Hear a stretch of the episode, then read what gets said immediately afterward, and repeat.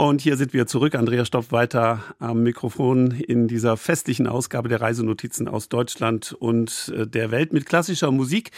Die Nordwestdeutsche Philharmonie spielt uns den Champagner Galopp und vielleicht denken Sie auch dran, dass Ihre Korken aus den Sekt- und Champagnerflaschen gestern mit lautem Knall herausgesprungen sind. Viel Vergnügen beim Sonntagsspaziergang.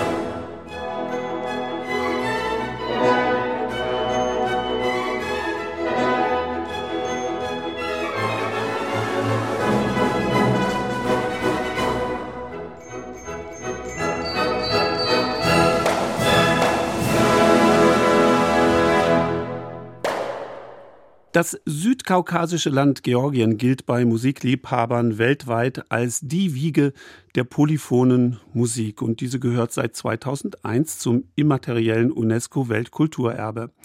Im Jahr 1977 wurde das kachetische Lied Chakrulo auf der goldenen NASA-Platte mit dem amerikanischen Raumschiff Voyager in den Kosmos geschickt, quasi als eine Visitenkarte unseres Planeten, damit die außerirdischen Zivilisationen einen Eindruck von der Erde und ihren Bewohnern bekommen könnten. In Georgien wird zu jedem Anlass gesungen, beim Arbeiten, beim Feiern, sogar beim Trauern. Die kirchliche Polyphonie wurde lange Zeit vernachlässigt und verdrängt, zuerst im Zarenrussland und dann in der Sowjetunion. Nach dem Zerfall des Sowjetreiches erlebt die georgische Polyphonie eine unsagbare Beliebtheit, quasi eine zweite Geburt. Es gibt nicht nur viele georgische Chöre innerhalb des Landes, zahlreiche Musikliebhaber aus allen Ecken der Welt gründen eigene georgische Chöre und sie kommen regelmäßig nach Georgien, um diese einzigartigen Gesänge und die damit verbundenen Sagen und Legenden vor Ort zu studieren. Tatjana Montik kennt sich mit all dem aus und nimmt uns jetzt in Empfang.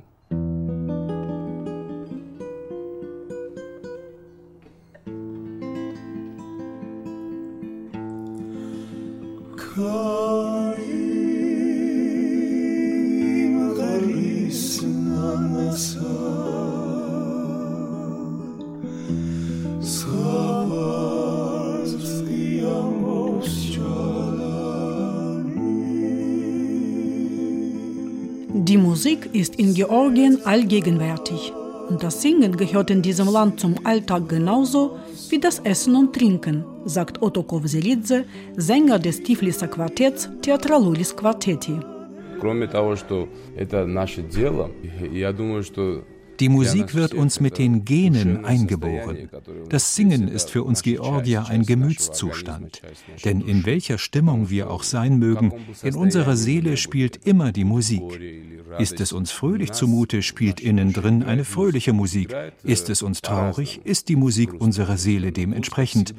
Die Musik ist ein Teil unseres Wesens.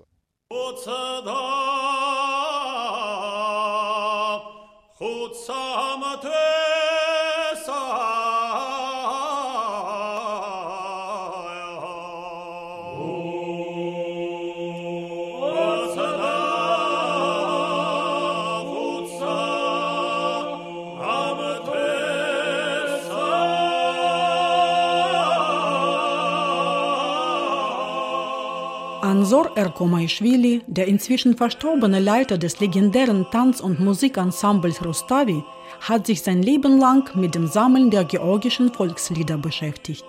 Wie viele seiner Landsleute hatte er seine Musikausbildung in mündlicher Form erhalten, von seinen Vorfahren.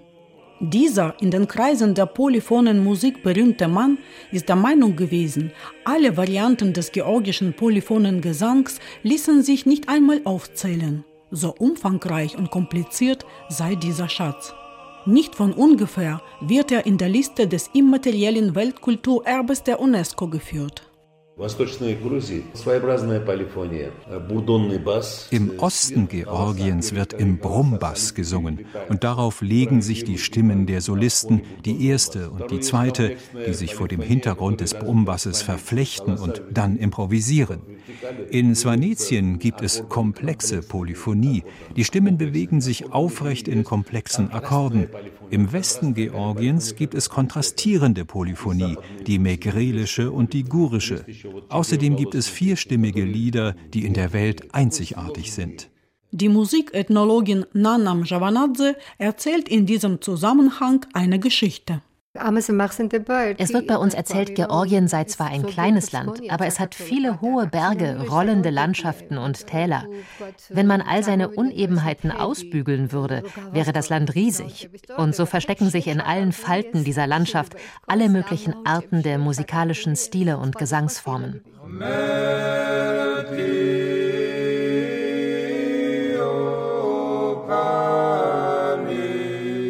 An den Wochenenden werden in den zahlreichen georgischen Kirchen lange Gottesdienste gefeiert. Die Kirchen sind voll und die Gläubigen, jung und alt, halten die Liturgien über vier Stunden lang problemlos im Stehen aus. Die wunderschönen Kirchengesänge scheinen das Standvermögen der Gläubigen zu fördern, glaubt der Chorleiter Malchas Erkwanidze. Wir Georgier betreiben seit Jahrhunderten praktische Theologie. Und diese besteht in der Liebe zu Gott, in der Liebe zu seinem Nächsten, in der Gastfreundschaft, der Barmherzigkeit und Großzügigkeit.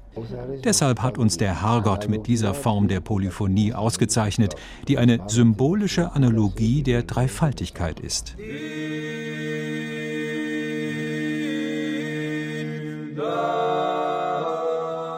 Malchas ist seit über zehn Jahren Chorleiter in der Mama David Kirche am Heiligen Berg Mutazminda.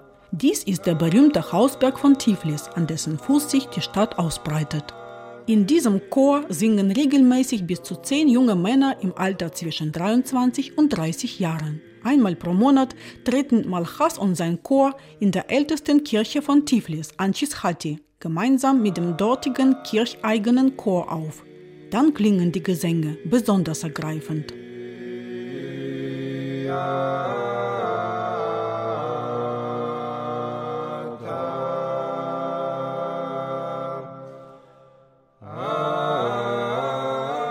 In der Sowjetzeit war die Anchishati-Kirche, ähnlich wie viele andere Gotteshäuser, lange Zeit nicht in Betrieb.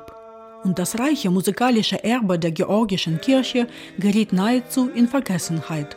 Ende der 80er Jahre, als Malchas 24 Jahre alt war, fing er als junger Musikstudent damit an, in den Archiven nach den polyphonen Gesängen der georgisch-orthodoxen Kirche zu suchen.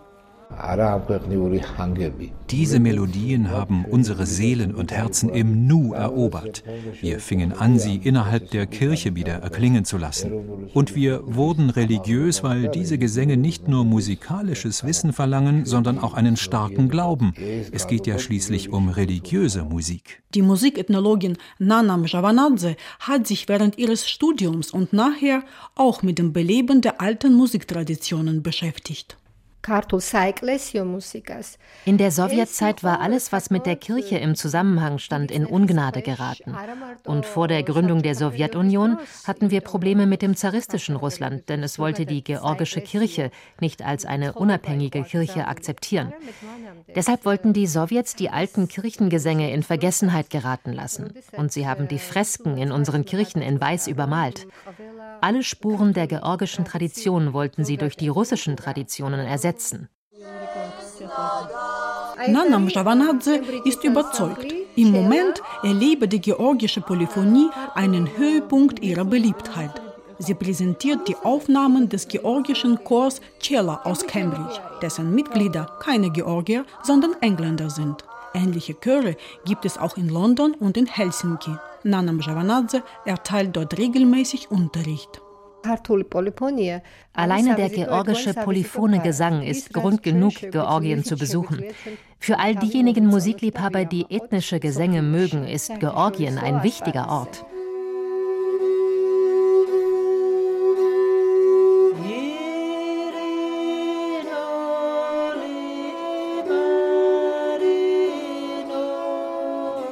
Die Gebirgsregion Svanetien liegt im Großkaukasus. Eine der Visitenkarten dieser Region ist ihre alte Gesangstradition. Die svanetischen polyphonen Lieder haben meistens geschichtliche und religiöse Themen.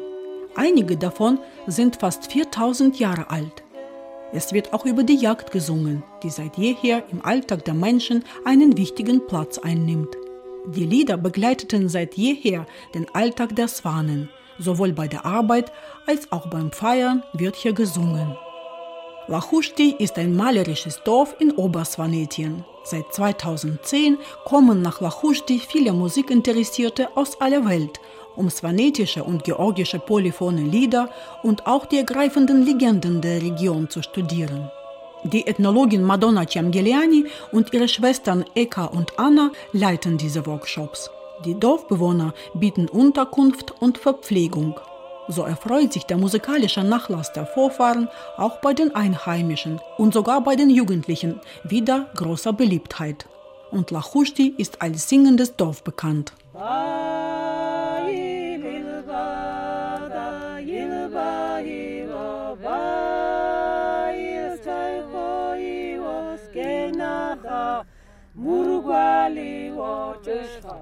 Spät am Abend gibt es im offenen Feld beim Dorf Lachushti ein Fest am Feuer. Eine Gruppe von Musikliebhabern aus Frankreich führt vor, was während einer Woche Workshop gelernt wurde. Doch zunächst erzählt Madonna Ciamgeliani eine Legende über die Göttin Dali, aus deren goldenem Haar die svanetischen Flüsse gemacht sind. Dann wird gesungen und im Reigen getanzt. Mit im Reigen dreht sich Zoe Perret, Konzertmeisterin und Geigerin aus Frankreich, die seit 15 Jahren in Georgien lebt. Sie bringt regelmäßig Gesanggruppen nach Svanetien.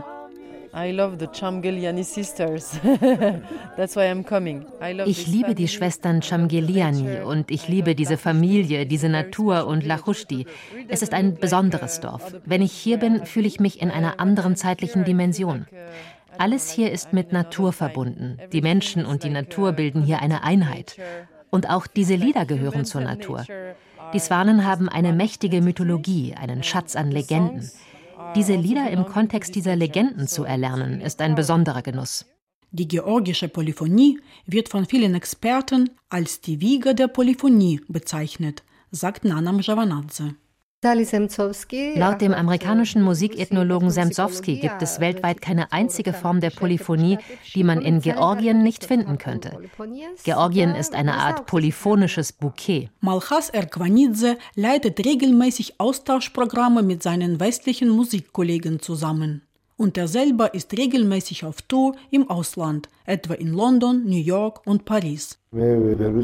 Ich kann mir überhaupt nicht vorstellen, irgendwo anders zu leben.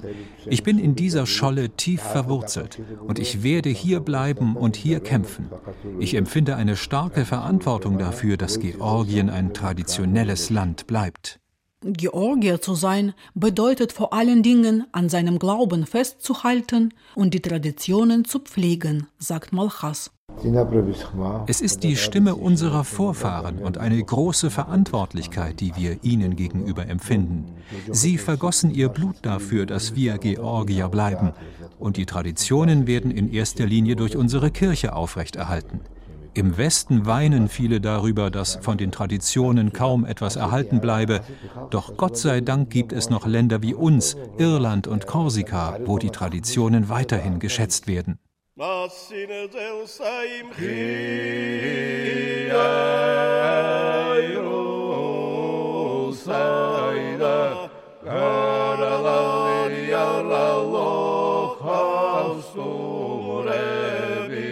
Sai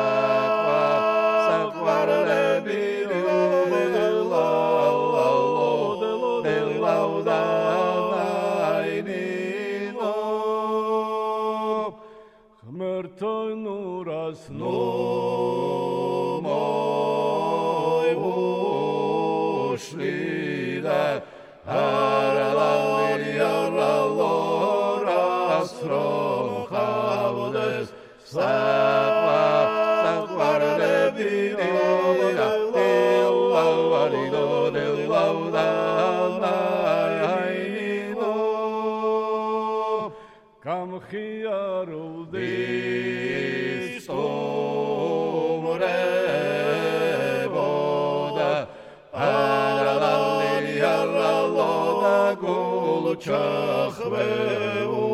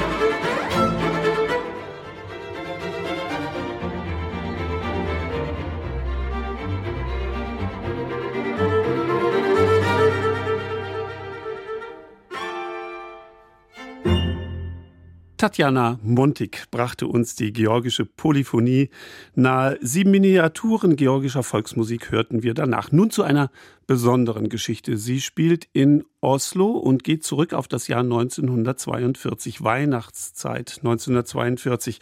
Und es geht um das Schicksal eines Babys. Vor 80 Jahren wurde eine kleine Inga in Oslo geboren ihre Mutter von der Gestapo verhaftet. Und wie diese kleine Inga überlebte und wem sie das zu verdanken hat, davon handelt die Erzählung, die Ihnen Carsten Krampitz jetzt nach Hause bringt. Es ist ein besonderer Reisespaziergang, der mehr mit einer Reise durch das Leben zu tun hat, als mit dem Aufsuchen von besonderen Orten. Aber beide Bestandteile kommen jetzt zur Geltung. Eine Tochter sucht nach 80 Jahren die Spuren ihrer Mutter. Und wir sind dazu im Osloer Holocaust Center. Die heute 80-jährige Inga und Kerstin Krampitz, der Autor, Weihnachten 1942 wurde also Ingas Mutter in Oslo von der Gestapo verhaftet. Aus den Transportlisten geht hervor, dass Edith Raphael, so hieß sie, am 25. Februar 1943 mit der Gurtenland, einem Frachtschiff, deportiert wurde, gemeinsam mit weiteren 157 jüdischen Menschen, davon mehr als die Hälfte Frauen, aber auch 26 Kinder. Dieses Klangwerk hat die Künstlerin Camille Norman geschaffen. Es wird uns begleiten.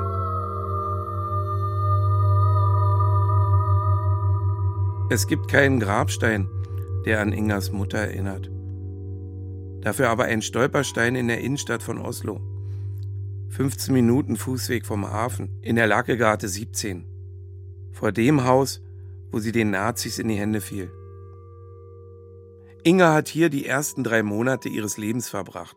Edith Raphael lebte damals mit Ingas Vater zusammen, Hans Holm, ihrem Lebenspartner, Genossen und Geliebten. Haben oben im sechsten Stock gewohnt haben unter dem Namen Olsen gelebt. Die Leute, die hier im Treppenhaus gewohnt haben, die waren sehr nett. Äh, dadurch äh, waren sie auch sehr offen und irgendwie müssen wir wohl auch geahnt haben, dass sie auch illegal da sind. Also es war nicht so ein ganz großes Geheimnis. Ist wahrscheinlich, denn sie haben auch, als die äh, Gestapo hier war, dann auch sehr gut reagiert. Edith Raphael hatte in Berlin Jura studiert dürfte 33 aber nicht mehr die Prüfungen ablegen. Als Jüdin und Kommunistin doppelt gefährdet, floh sie aus Deutschland und fand nach längerem Exil in Prag über Polen in Oslo Zuflucht. Doch die Gefahr holte sie ein. Im April 1940, als die deutsche Wehrmacht Norwegen besetzte. Für Ingas Mutter hat es nie eine Trauerfeier gegeben. 2014 aber bei der Verlegung des Stolpersteins organisierte Inga ein würdiges Gedenken. Und das ist ja eigentlich ja das Schöne, was die, dieser Künstler ja auch macht mit diesen Stolpersteinen, also diese Idee von ihm. Ne? Und das ist wie ein Grabstein eigentlich. In den nächsten Tagen werden wir nach Spuren ihrer Mutter suchen, hier in Oslo, im Rahmen eines Projekts der Rosa-Luxemburg-Stiftung. Das schlechte Wetter soll uns nicht davon abhalten. Was bedeutet Inga unsere Reise? Ja, es ist schon eine schöne Sache, auch für mich. Ne? Also ich äh, habe die Möglichkeit jetzt noch ein paar äh, alte, in Anführungsstrichen, bekannte und auch sehr mir engstehende Menschen noch mal zu sehen und mit ihnen zu sprechen und sie aufzusuchen und so. Ne? Und auch äh, diese Orte, wo wir dann auch noch hinwollen und auch schon gewesen sind, das sind natürlich alles so Merkmale, wo man, also man würde sowas nie selber machen, sag ich mal, von sich aus. Ne? Einer dieser Orte liegt nordwestlich von Oslo, Grini, unter deutscher Besatzung ein KZ. Ihre Mutter war hier, auch ihr Vater. Beide wohnen in Grini gequält und geschlagen. Gut eine Stunde fahren wir mit der U-Bahn und dem Bus, um dann vor verschlossenen Türen zu stehen. Wegen Corona hat die Gedenkstätte, zwei letzte Baracken, geschlossen. Uns bleiben nur die Schautafeln draußen. Was denkt Inga? Wie fühlt sich das an? Oh, gar nichts. Man war ja nicht selber dabei, man war nicht. Äh, ich kann nicht empfinden für jemanden, der vor mehr als 80 Jahren da gelitten hat. Also das ist für mich nicht möglich. Das Die, kann ich nicht. Diesen einen Menschen hat es ja gebraucht, dass es dich gibt. Ja, natürlich. Aber also. ich kann sie nicht. Also mit einem Vierteljahr kennst du deine Mutter nicht. Ich kenne sie nur aus Beschreibungen meines Vaters. Mehr nicht. Ja. Du hast mir mal erzählt, dass du nie nach Auschwitz, Auschwitz bin, ja. gegangen bist. Nee, immer noch nicht.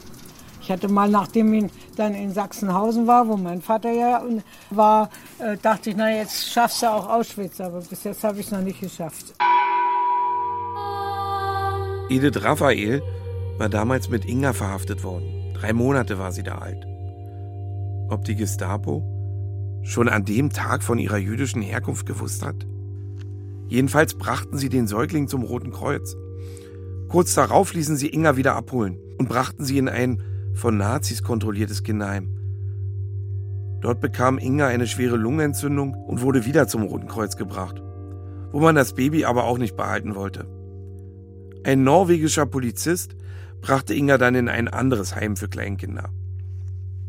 Die Heimleiterin dort, eine Antifaschistin, erzählte in ihrem Kreis von diesem Vorfall. Schnell wurde klar, das muss die Kleine von Edith und Hans sein. Wir müssen sie retten. Edith war derweil gefangen in Grini, wo wir die Schautafeln sehen. Aber hier gibt, komm mal her, hier gibt es ein Bild, wo sie noch sagen, die zum Tode verurteilten untergebracht waren und dass sie sehr schnell, als die Befreiung war, natürlich ganz schnell wegkommen wollten. Aus diesem Saal, der hier abgebildet ist mit wie, wie lange war jetzt deine Mutter hier? Ja, die war von, von Weihnachten aus an bis zum Februar. Ja, circa zwei Monate, ja. Zwei Monate. Aber in dieser Zeit hat die Nachricht gut geklappt. Da hat sie noch mitbekommen, dass ich befreit bin, also dass ich noch lebe. Sonst hätte sie diese Karte ja nicht geschrieben in dieser Form, also dass man um mich sich sorgen soll. Sonst hätte sie ja immer gedacht, naja, ist auch weg. Ne? Also wozu soll ich sie das dann die, schreiben? Die Karte aus Auschwitz. aus eine. Auschwitz, ja. Menschen neigen dazu, immer das Beste zu glauben und das Schlimmste zu verdrängen. Die Nazis gaben ihren Opfern die Erlaubnis, Postkarten zu schreiben.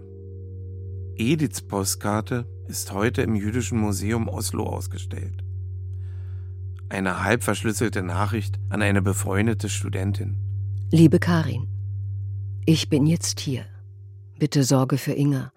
Oder ich bitte deine Mutter, es zu tun. Am liebsten ist mir, wenn Ingas Mutter sich ihrer annimmt. Herzliche Grüße, Edith Raphael.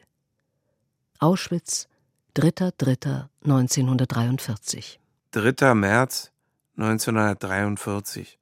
An diesem Tag wurde Edith Raphael mit 36 Jahren in die Gaskammer geschickt. Ihre Tochter wurde in einem evangelischen Kinderheim versteckt. Sorge dafür trug eine Frau namens Sigrid Lund, die Inga wohl auch formal adoptierte. Die Familie ihrer Enkelin, Tanja Lund, gehen wir besuchen. Die Großmutter unserer Gastgeberin, Sigrid Hellisen Lund, war eine engagierte Christin bei den Quäkern. Also glaubte sie, dass in jedem Menschen das Licht Gottes wohnt. 2006, nicht ganz 20 Jahre nach ihrem Tod, wurde Sigrid Hellisen Lund in der Gedenkstätte Yad Vashem zu einer der Gerechten unter den Völkern ernannt. Inga und viele andere Menschen haben ihr Leben dieser mutigen Frau zu verdanken. In Oslo soll jetzt ein Platz nach ihr benannt werden. Sie war so eine tüchtige Frau.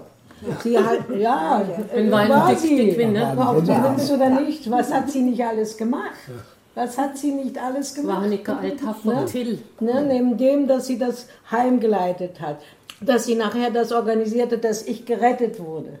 Attena, äh, dass sie, äh, guck mal, sie hat doch äh, die Adoption gemacht, damit ich in dem Kinderheim bleiben kann. Mhm. Sie hat das bezahlt, das Kinderheim. Ingas Vater war Anfang 43 verhaftet worden.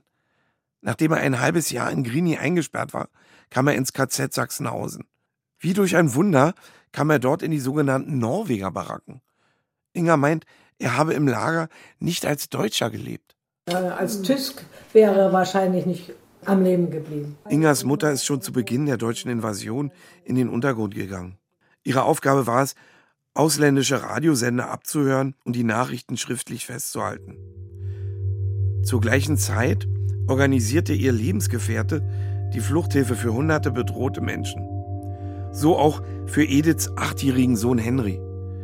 In den geheimen Lageberichten des Befehlshabers der Sicherheitspolizei in Norwegen vom Januar 1943 findet sich die Meldung, im Zusammenhang mit der Ende vergangenen Jahres durchgeführten Judenaktion waren eine ganze Reihe von Hilfsorganisationen entstanden mit dem Ziel, jüdische Männer und Frauen, die sich der Festnahme entzogen und sich irgendwo verborgen hielten, über die Grenze zu schaffen.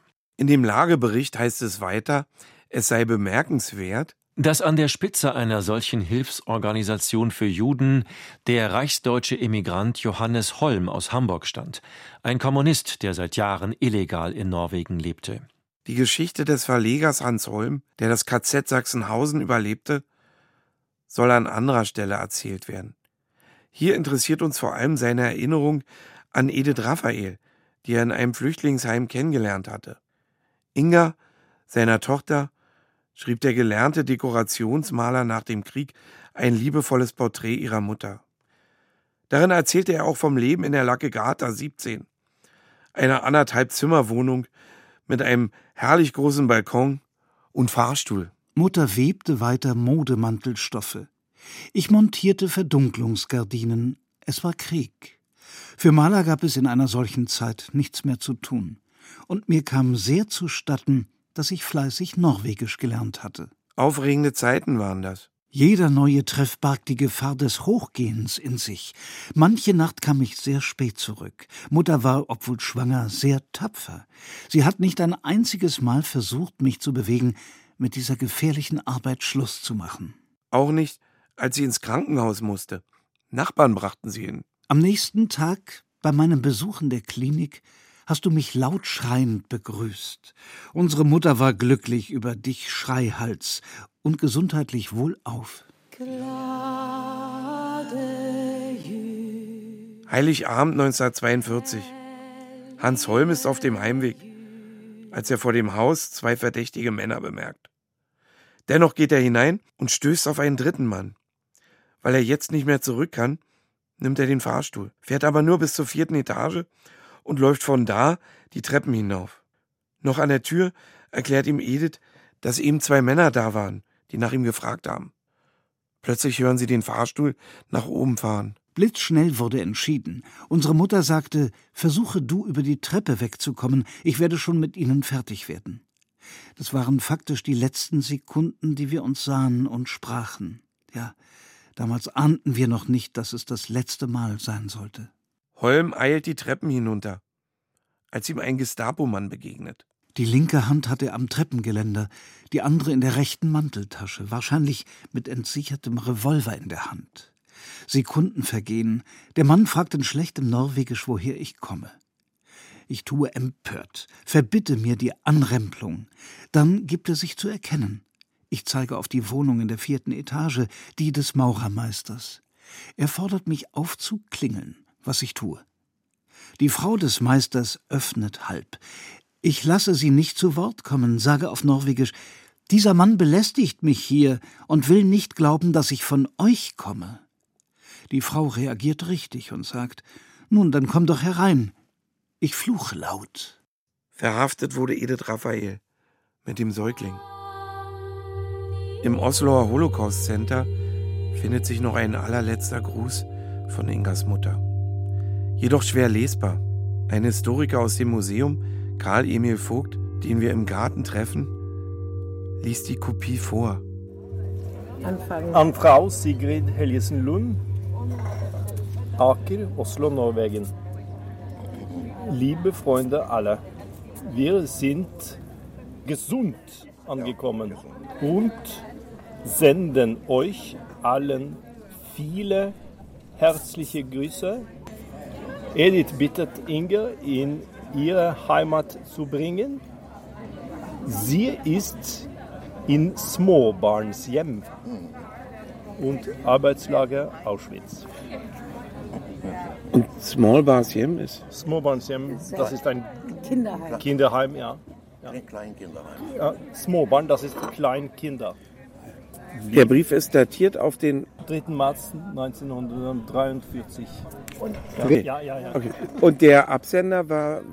War Nora Lustig. Nora und Gruppe. Ah. Nora Aber lustig. Sie haben herausbekommen, ja. dass es die Nora Lustig ist. Ja. Die 44-Jährige und ihre Zwillinge hatten offenbar niemanden mehr, den sie aus Auschwitz grüßen konnten. Das meint auch Edith Raphaels Tochter. Sie hatte keine andere Verwandtschaft und somit hat Edith sie gebeten, an diese Adresse, also Sigrid, mhm. auch so eine Karte zu schreiben. Und ich kann mir vorstellen, dass Edith ihr das sogar ein bisschen diktiert hat, aber ja, nicht direkt. Ja, ja, Also ihr, vom Sinn her zumindest. Die Karte ist mit Bleistift geschrieben, ungleichmäßig, so als habe die Schreiberin unter großem Druck gestanden. Historiker gehen davon aus, dass die Frauen an jenem Tag sehr lange vor der Gaskammer warten mussten. Ingas Vater überlebt das KZ. In seinen Erinnerungen schreibt er über das erste Wiedersehen mit seiner Tochter im evangelischen Kinderheim.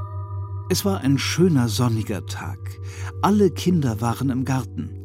Ein Mädel mit einem rotbäckigen, runden Gesicht, umrahmt von hellblonden Lockenlack auf einer Bank und schlief. Die Schwester weckte dich mit den Worten Inga, Papa, er kommet. Du machtest große Augen, sprangst auf und fielst mir um den Hals. Glaub mir, Mädel, das war der schönste Augenblick meines Lebens. Sove vreden på jorda når det er. Jeg står her og undrer på stjernehimmel, hva kan du sjå? Blir hatet lei av å hate når det er natt?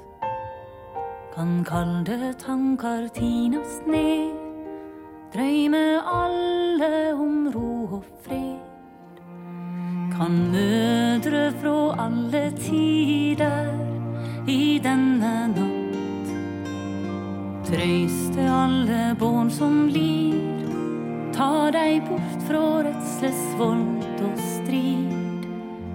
Tenk om krigar gikk over i denne natt. Jeg står her og undrer på korleis jorda ville ut da. Tenk om det kunne være sånn ei stille vinternatt. Tenk om det kunne være sånn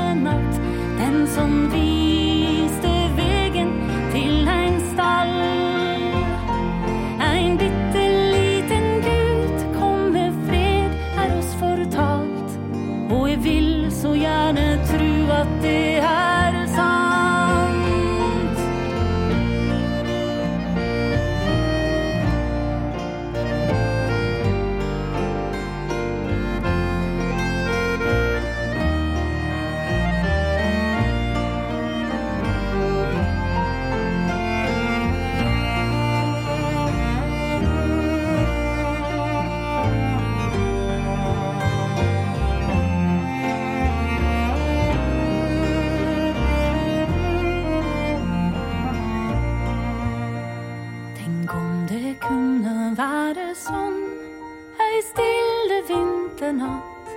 Tenk om det kunne være sånn ei stille vinternatt.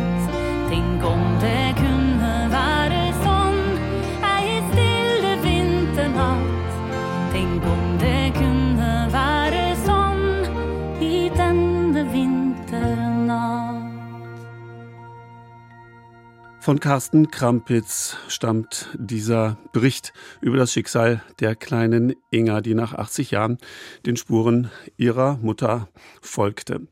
Wir haben Sigrid Moldestad äh, danach gehört. Das ist eine norwegische Sängerin und Geigerin mit einem, man muss es sagen, alternativen Weihnachtslied.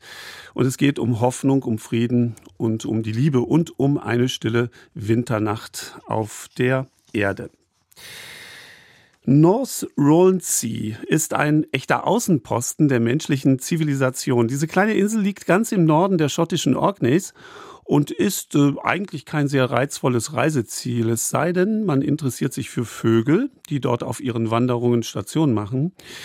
Oder für Schafe, die sich mittlerweile zur Hauptattraktion dieser kleinen Insel entwickelt haben. Auf North Rolsea gibt es nämlich eine ganz spezielle Rasse. Und die hat es gelernt, am Strand zu überleben, im Meer zu schwimmen und sich von Seetang zu ernähren. Nikolas Golsch, mein Kollege, hat sie besucht und ist mit einem kleinen Flugzeug zu ihnen geflogen, als einziger Passagier an einem kühlen, verregneten Tag. Schon aus dem Fenster der kleinen Propellermaschine sind die berühmten Bewohner der gerade einmal vier Kilometer langen Insel zu sehen. Schwarze, graue, braune und weiße Wollknäuel, die sich an der felsigen Küste zusammendrängen. Meerschafe, die vor fast 200 Jahren dem frischen Gras abgeschworen haben und sich seitdem von nichts als Seetang ernähren, der in rauen Mengen an die Küste der Insel gespült wird. Es gibt nicht viel auf North Waddlesea. Ein paar Steinhäuser, davon viele mittlerweile verlassen und verfallen. Eine kleine Vogelwarte, einen Leuchtturm, den Flugplatz, der die rund 50 Insulaner mit den anderen Orkney-Inseln verbindet. Viel Wind und schlechtes Wetter im Überfluss. Und es gibt Farmland, das seit Jahrhunderten genutzt wurde, um darauf bunte, kleinwüchsige Schafe weiden zu lassen. Als vor knapp 200 Jahren die Rinderzucht an Bedeutung gewann, stand man auf North Ronaldsea vor einem Dilemma denn der Platz war und ist begrenzt. Nur auf North Ronaldsea hat man die Schafe behalten. Auf den anderen Orkney-Inseln hat man damals die Schafshaltung aufgegeben, als neue und profitablere Bewirtschaftungsformen kamen. Hier hat man die wilden Schafe behalten, aber man hat sie ausgesperrt vom Weideland. Alison Duncan betreibt die kleine Vogelwarte und besitzt nebenbei ein paar Dutzend der Schafe. Aus den Fenstern ihres zugigen Wintergartens kann sie das Meer sehen, das rau an die Klippen schlägt. 1832 beschloss die Inselgemeinschaft, die Schafe an die Küste zu verbannen, auszusperren in eine karge Umgebung aus schroffen Felsen, dem Meer und dessen Gezeiten, ein paar Seehunden. Um die Insel wurde eine Mauer gebaut, die Schafe fügten sich. Seegras kannten sie schon als Neck zwischendurch, fortan wurde es zum Hauptnahrungsmittel. In den zwei Jahrhunderten ihrer Verbannung haben sich die Tiere erstaunlich schnell angepasst.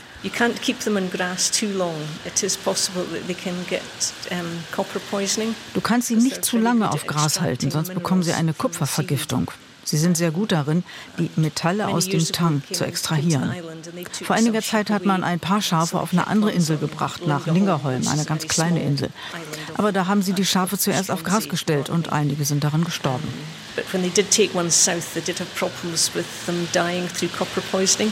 Eine Biologin hat das Verdauungssystem der Meerschafe jüngst untersucht. Dass sie den Seetang so gut vertragen, ist beachtlich, denn Seetang enthält Stoffe, die verhindern, dass der Darm genügend Kupfer aufnimmt. Weil Kupfer aber überlebenswichtig ist, hat der Körper der Schafe sich darauf eingestellt, jedes noch so kleinste Kupferatom sehr effizient zu nutzen. Fehlt der Seetang und damit der Kupferblocker, sterben die Schafe an einer Überdosis des Metalls. Mittlerweile haben die Meerschafe ihre ganz eigene Art entwickelt, den Seetang zu verspeisen und sich zu echten Seetang-Gourmets entwickelt. You can see them taking it into their mouth and it sort of disappearing, a bit like eating spaghetti. Du kannst sehen, wie sie das eine Ende des Tanks in den Mund nehmen und ihn dann wie Spaghetti essen. Sie schlürfen den Seetang richtig ein. Wir haben hier 22 verschiedene Seetangarten, aber am häufigsten kommt Laminaria digitata vor, Fingertang. Das essen sie ganz gerne. Aber es gibt noch eine seltenere rote Sorte, die vor allem am Nordende der Insel angespült wird. Da pilgern sie regelmäßig hin, um etwas davon zu essen. Selectively go for that ahead of the other. Zweimal im Jahr werden die Tiere zusammengetrieben. Auf der kleinen Insel sind das die Höhepunkte des ganzen Jahres. Alle 50 Einwohner helfen mit. Selbst die Saisonarbeitskraft der Vogelwarte lässt dann ihre eigentliche Arbeit ruhen. Uh, well, they, they can definitely jump better than anyone on the rocky coast, which are very slippery, clearly. Die Schafe sind wirklich gute Springer auf den rutschigen Klippen und sie können rennen. Wir bilden eine Menschenkette, um sie einzufangen, aber sie finden immer eine Lücke, schlüpfen durch und rennen um ihr Leben. Und dann verliert man sie wieder. Sie rennen eine Meile und du musst sie erst mal wiederfinden. Es ist so hart. Ich habe schon gesehen, wie Kollegen mit ins Meer reingerannt sind, um die Schafe zu erwischen. Aber es ist auch spaßig und dreckig und rutschig. It can be fun and dirty and yes, and slippery. Die Italienerin Viviana Biazzo hat vor kurzem zum ersten Mal beim Einfangen der Schafe mitgeholfen. An mehreren Stellen des Schafdeiches sind dafür Färcher eingebaut, die seit fast 200 Jahren genutzt werden. There are called ponds, so it's like small rooms. Das sind sozusagen kleine Räume, in die wir die Tiere hineintreiben. Dann schließen wir die Tore und können selektieren, welches Tier wohin soll. Manche werden geschlachtet, im Herbst müssen sie geschoren werden und im Frühjahr werden die weiblichen Schafe von der Gruppe getrennt, um ihre Lämmer zu bekommen. out for you know meat or we need to shear the sheep or just because the female have to go inland um, to have the lambs. Einmal im Jahr lockt das North Ronald Sea Sheep Festival Freiwillige auf die Insel, die bei Reparaturarbeiten am Schafsteich helfen. Die Wolle der Tiere wird in der Wollspinnerei der Insel verarbeitet und dann in Form von Mützen, Handschuhen oder Kunstobjekten auch auf den anderen Orkney-Inseln verkauft. Einst von den Wikingern nach Schottland gebracht, verkörpern die Meerschafe die Geschichte der Insel und die Einzigartigkeit dieses Eilandes, das heute ihre letzte Heimat ist. Nicolas Golsch traf auf einer Insel der schottischen Orkneys diese ganz besonderen Schafe. Und damit klappen wir die Seite 1 unseres Reisenotizbuches zu. Andreas Stopp wünscht Ihnen einen vergnüglichen Neujahrstag mit Wärme und Geborgenheit, trotz aller Nachrichten, die jetzt gleich hier im Programm zu Ihnen kommen. Bis nächsten Sonntag also.